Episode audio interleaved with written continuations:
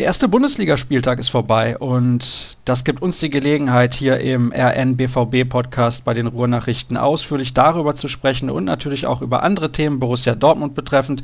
Das tue ich heute mit zwei Kollegen der Ruhrnachrichten. Zum einen Jürgen Kors. Hallo Jürgen. Hallo.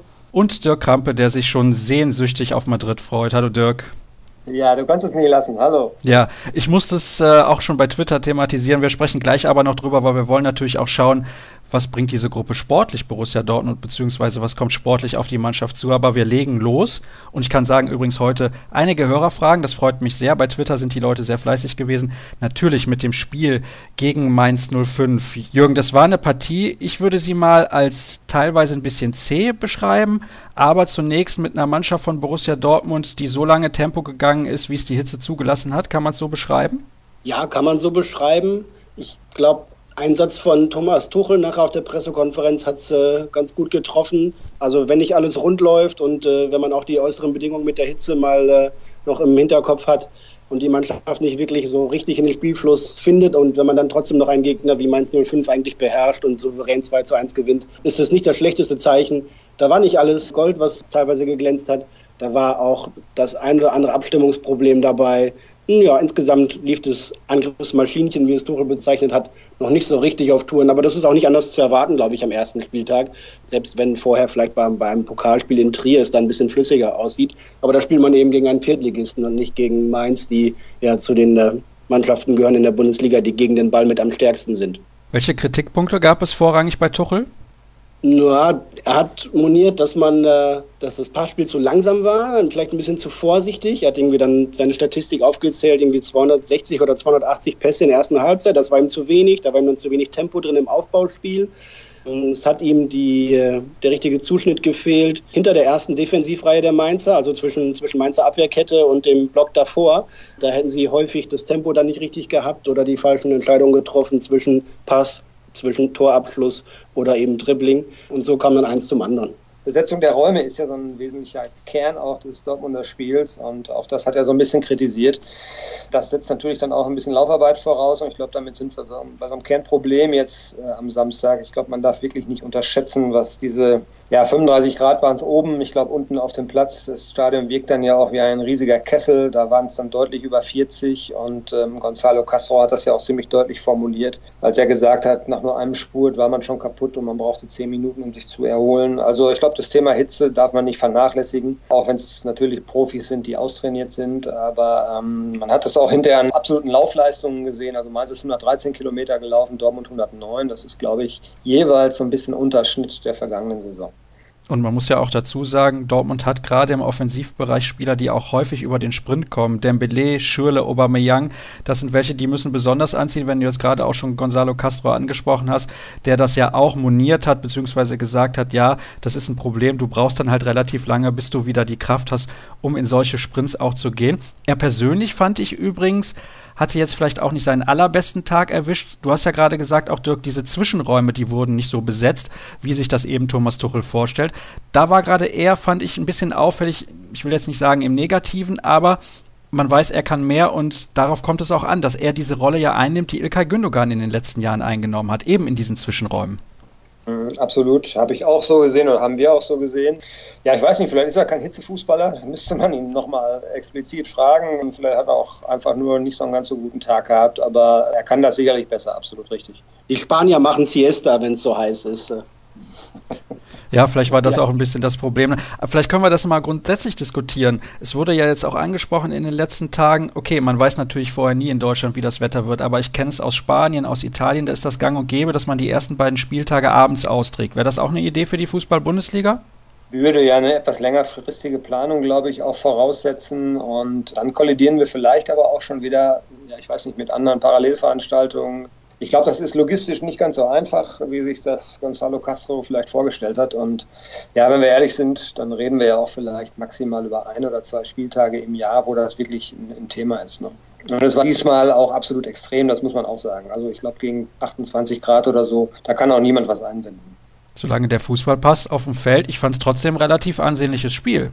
Absolut. Also, na klar, sind die Beschreibungen, die man nachher gefunden hat, es war noch ein bisschen zäh, es hat noch ein bisschen geknirscht, das lief noch nicht so rund. Aber trotzdem kann man da für ein Auftaktspiel der Bundesliga beim BVB durchaus zufrieden sein. Vor allem auch wenn man bedenkt, dass mit Marc Bartra in der Innenverteidigung, mit Sebastian Rode davor auf der Sechserposition, mit Usman Dembele und André Schürle noch äh, auf den wichtigen Positionen auch neue Zugänge dabei waren, die auch in dieser Konstellation sich erstmal finden müssen. André Schürle, der ja irgendwie Weltmeister ist und schon das eine oder andere gesehen hat in seiner immer noch jungen Fußballerkarriere, hat gesagt, er hatte Gänsehaut vor dem Spiel und hat sich richtig darauf gefreut und Bock gehabt, dass es losgeht. Bei Usman Dembele war es, glaube ich, dann auch eher in Richtung ein bisschen Überfreude, hat ein bisschen überzogen insgesamt im Spiel dann. Aber die Anspannung vor dem Ligastart, wenn es dann tatsächlich endlich losgeht, da ist das schon noch eine andere als beim Supercup oder im Pokalspiel bei einem Viertligisten.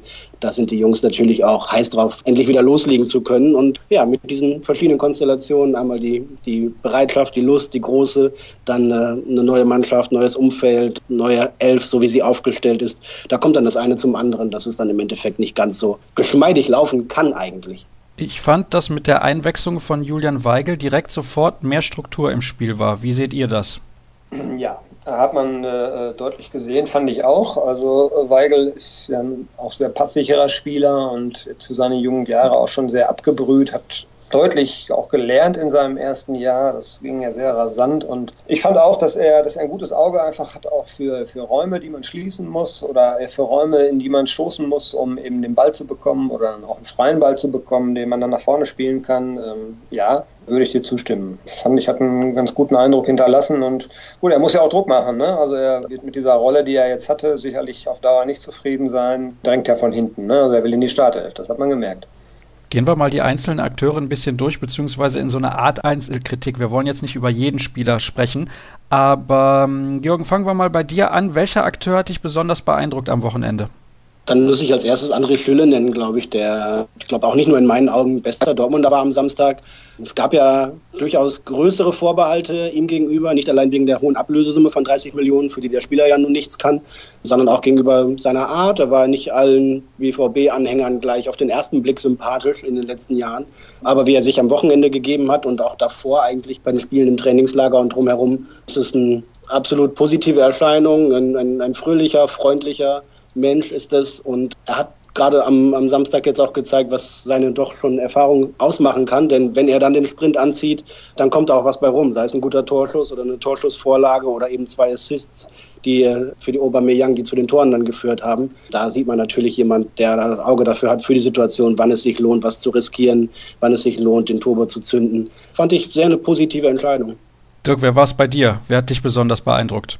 Also neben, neben Schöle, den man sicherlich da erwähnen muss, bei dem mir eben vor allen Dingen auch gefallen hat, dass er so einen Gegenpol gebildet hat zu Dembele. Ja, Dembele, so dieser ja, Instinktfußballer, der einfach ungestüm nach vorne dribbelt und dann mit seiner Schnelligkeit eben auch alle anderen stehen lässt. Äh, Schöle ist so mehr der Typ, der schon die Erfahrung auch hat, der ganz genau weiß, wann er, wann er dribbeln muss, wann er passen muss, wann er nach innen ziehen muss und hat sich dadurch sehr oft in Abschlusspositionen gebracht. Sieben Torschüsse sind ein guter Wert und das hat mir also auch sehr gut gefallen. Und daneben war es dann auch Batra, finde ich. Batra, ähm, den man ja so ein bisschen von Anfang an jetzt auch mit Hummels vergleicht und äh, wo es auch so ein bisschen Zweifel gab, hat lange nicht gespielt. Hat das, glaube ich, auch ganz gut gemacht. Ich glaube, hat 114 Pässe gespielt, fand ich auch einen ganz guten Wert, hat, glaube ich, 83 Prozent Passquote gehabt. Ja, hat mir auch ganz gut gefallen, muss ich sagen. War ein solider Auftritt von ihm, erste Bundesligaspiel. Und wer mir noch ganz gut gefallen hat, war auch Roman Bürki. War zweimal zur Stelle so im, äh, im direkten Duell, wenn er runter musste und zwei Torschüsse da, ganz, ganz gefährliche Torschüsse eben abgewehrt hat. Aber auch so seine Präsenz ansonsten, dann, wie er sich bewegt hat und wie er auch anspielbar war. Er hat also, ich habe es extra nochmal nachgeguckt, er hatte 44 Ballkontakte, das waren immerhin 18 mehr als Pierre-Emerick Aubameyang. Das sind wenige bei Aubameyang. Ja, absolut. Das ist so ein, so, ein, kleines Problemchen vielleicht auch noch, dass eben diese starken Außen, ja, vielleicht sorgen die dafür, ich weiß nicht, ob man das so sagen kann, müsste man den Trainer vielleicht auch mal nachfragen, dass, dass er so in der Mitte nicht so richtig gut eingebunden war. Also wir haben ja deutlich mehr so eins gegen eins Situationen über die Außenbahnen jetzt gehabt, als vielleicht noch so in den Vorjahren. Und Aubameyang kam nicht so richtig zum Zug hat er natürlich dadurch wettgemacht, dass er einfach einmal goldrichtig stand und eben dann auch vom Elfmeterpunkt sicher war. Also sein Kerngeschäft hat er trotzdem verrichtet. Wenn man das so in zwei, drei Worten mal zusammenfasst, in zwei, drei Adjektiven vielleicht so. Durchwachsen, aber solide. Kann man das so sagen für das erste Spiel jetzt abschließend? Ja, wenn mir fast noch ein Ticken zu negativ, dann würde ich sagen, den, den Anforderungen schon voll auf genügend mit äh, noch einiger Luft nach oben. Okay, dann lassen wir das mal so stehen und kommen zu den Hörerfragen. Es sind nämlich viele. Deswegen gehen wir die jetzt so halbwegs nach und nach durch. Die meisten Hörer haben gefragt, was ist mit Christian Pulisic? Wie sieht es bei ihm aus? Es gab ein Angebot des FC Liverpool, angeblich über 12 Millionen Euro, das abgelehnt wurde. Was könnt ihr dazu sagen? Ja, das ist wohl bestätigt. Also kann man, glaube ich, so stehen lassen. Wir haben letzte Woche schon kurz drüber gesprochen, äh, wenn ich mich so richtig erinnere. Und da hat sich eigentlich nicht viel getan. Also es würde mich verwundern, wenn sie ihn abgeben, weil es irgendwie ja nun auch keinen Sinn macht, einen Spieler auszubilden und ihn ranzuführen. Und er hat es bewiesen in der vergangenen Saison. Und jetzt holt man zwei junge Spieler auf seiner Position und müsste ihn dadurch dann verkaufen. Also das ist ein bisschen Widerspruch in sich. Da würde man dann seine eigene Ausbildung so ein bisschen torpedieren. Und ich glaube, dass sie ihn behalten. Wir werden sehen, ob das dann wieder Licht wird bis Mittwoch. Weil er braucht natürlich auf der anderen Seite Spielpraxis, das ist auch klar. Und dann, seine Situation ist sicherlich für ihn jetzt nicht zufriedenstellend. Aber ich glaube, 12 Millionen aus Liverpool dann abzulehnen, da müsste dann schon wirklich ein Mega-Angebot kommen, wo man einfach dann auch aus Vernunftgründen sagen müsste, ja gut, wir geben ihn dann doch ab. Aber ehrlich gesagt glaube ich es im Moment nicht. Aber was wäre denn das Sinnvollste? Wäre nicht eine Laie eigentlich das Sinnvollste? Denn du hast es gerade auch gesagt, wenn man ihm Moore vor die Nase setzt, einen Dembele vor die Nase setzt, vielleicht sogar auch je nach Position Götze vor die Nase setzt, André Schürle, dann mache ich mir doch als junger Spieler Gedanken, ob ich überhaupt zum Einsatz komme. Weil ich glaube, er ist gut genug, zumindest in der zweiten Liga bei einem Spitzenclub zu spielen. Ja, und auch auf seine Einsatzzeiten bei anderen Erstligisten, die nicht die allergrößten Ambitionen haben, könnte er sicherlich seine, seine Spielzeiten bekommen und seine Einsätze. Die Frage ist, ob er das will. Klar, kann man, kann man ihn verleihen.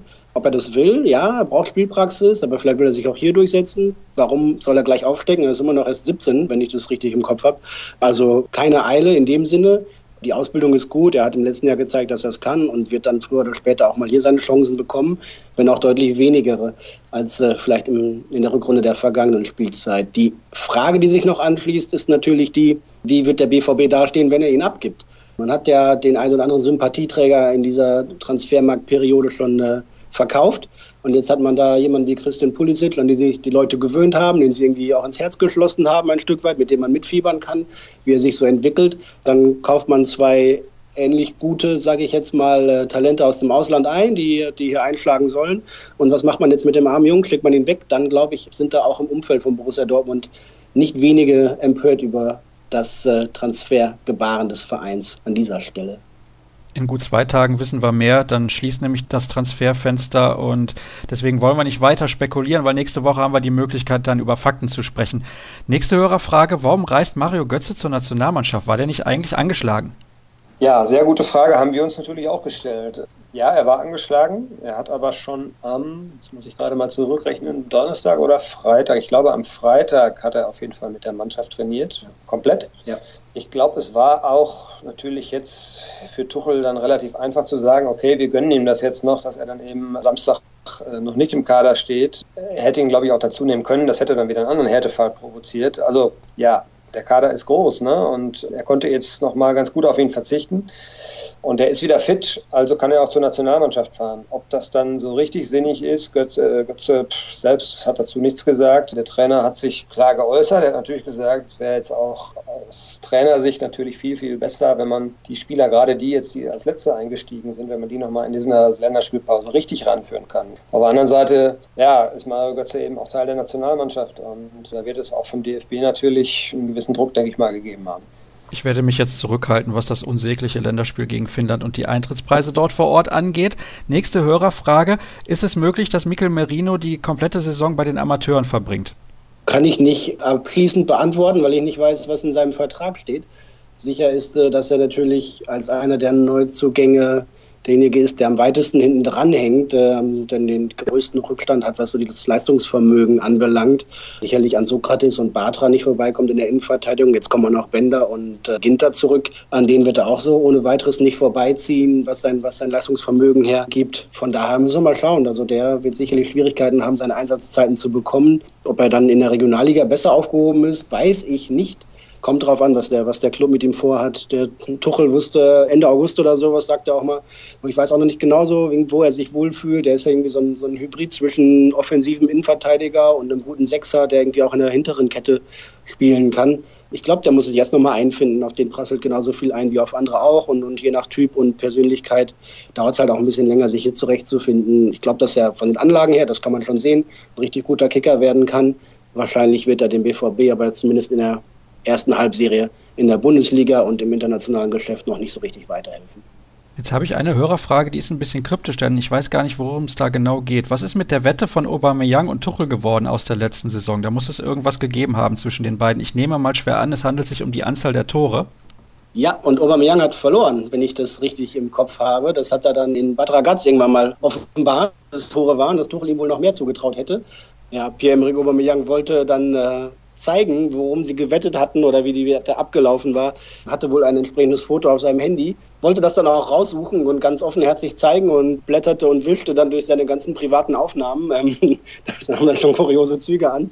Und dann hat er gesagt, ja, vielleicht ist das jetzt doch nicht so der richtige Ort, das rauszusuchen. Und die Medienabteilung des BVB meinte dann auch, nun ja, die äh, privaten Fotos des Spielers sind jetzt vielleicht nicht das, was alle Journalisten unbedingt sehen sollten und müssten. Von daher ist es jetzt äh, noch offen geblieben, worum es genau ging. Aber ich vermute, es gibt für diese aktuelle Spielzeit gleich die nächste Wette. Herr Ober hat ja immer Spaß an solchen Dingen. Er geht ja auch schon ins Duell mit Lewandowski. Das stimmt und da sprechen wir auch gleich noch drüber. Da gab es ein nettes Spielchen von einem der Hörer. Das bauen wir am Ende der Sendung auf jeden Fall noch ein und wir nähern uns langsam diesem Ende. Zwei Themen haben wir noch, nämlich die Auslosung in der Königsklasse und die im DFB-Pokal. Am Anfang der Sendung hatte ich es schon gesagt, es tut mir leid, Dirk, du musst wieder nach Madrid. Aber ich denke, du kannst es einigermaßen verkraften. Ja, also es, es gibt ja Schlimmeres, als im Bernabeu zu sein. Das muss man ja jetzt mal klarstellen an dieser Stelle. Es war halt dann vor zwei oder drei Jahren, man war das, war es dann doch ein bisschen, hat sich so ein bisschen gedrubbelt. Ne? Da waren wir dann zweimal in einer Spielzeit, einmal in der Gruppenphase und dann nochmal im Halbfinale. Das war 2013. Und ein Jahr später, glaube ich, war es dann, da waren wir nochmal in Madrid. Jetzt hatten wir mal ein Jahr Pause mit der Europa League. Von daher, wir freuen uns schon darauf, dass man wieder da spielen kann, weil das ist natürlich so ein Fußballtempel, so ähnlich wie in Dortmund, wo es einfach auch Spaß macht, ein Fußballspiel zu sehen. Und Real Madrid ist natürlich auch eine der besten Mannschaften der Welt. Also ganz so schlimm ist es nicht. Ich meckere nicht. Ist immerhin der Titelverteidiger und Barcelona dann im Halbfinale reicht ja auch aus. Aber Spaß beiseite. Schauen wir ein bisschen auf die Gruppe, was diese Gruppe sportlich bringt. Ich glaube, Real Madrid, das ist allen ein Begriff, da müssen wir nicht weiter drüber sprechen. Auf jeden Fall der Favorit in dieser Gruppe.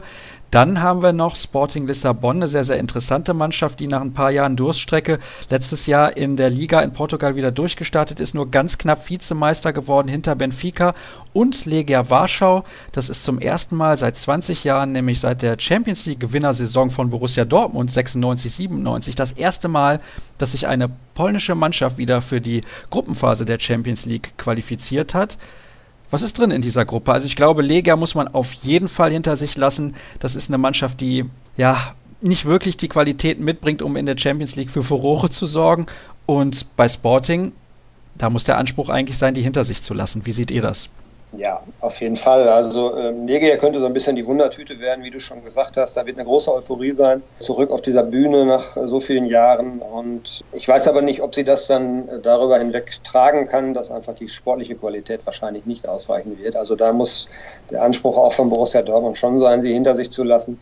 Ja, und bei Lissabon tut sich im Moment ja eine ganz, ganze Menge. Da werden jetzt am Wochenende wurden wieder Spieler verkauft und man holt neue. Und Dortmund wird Bas Dost ja dann wiedersehen, der dorthin gewechselt ist. Also da ist ziemlich viel im Fluss. Was eben auch bedeuten könnte, dass es natürlich noch so ein bisschen hakt. Und generell muss man natürlich auch sagen, die portugiesische Liga gehört jetzt nicht unbedingt zu den drei, vier Top-Ligen in Europa. Also da muss der Anspruch des BVB ganz klar sein, die Gruppenphase auch zu überstehen.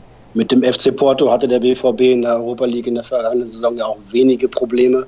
Das ging ganz gut. Und ja, mit Liga Warschau, da freut sich natürlich unter anderem Lukas Piszczek drauf. Ich habe ihn am Wochenende fragen können und er sagte, ja, großartig, endlich seit 20 Jahren mal wieder eine polnische Mannschaft dabei in der Königsklasse.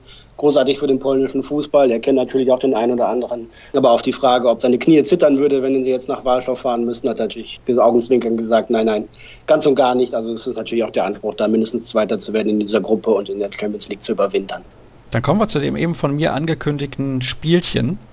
Das heißt mehr oder weniger vom Hörer Steven. Mal gucken, was ihr da so verantworten gebt. Also mehr oder weniger als 20 Saisontore bei Pierre-Emerick Aubameyang. Jetzt nur auf die Bundesliga bezogen. Mehr. Mehr. Dann haben wir mindestens je 25 Startelf-Einsätze von Mario Götze und Marco Reus. Weniger. Weniger. Wenn es nur auf Bundesliga bezogen ist. Ja, davon gehe ich auch hier aus. Drittens, also mehr Spielzeit entweder bei Felix Passlack oder bei Lukas Piszek. Ich glaube bei Piszek. Definitiv Piszek.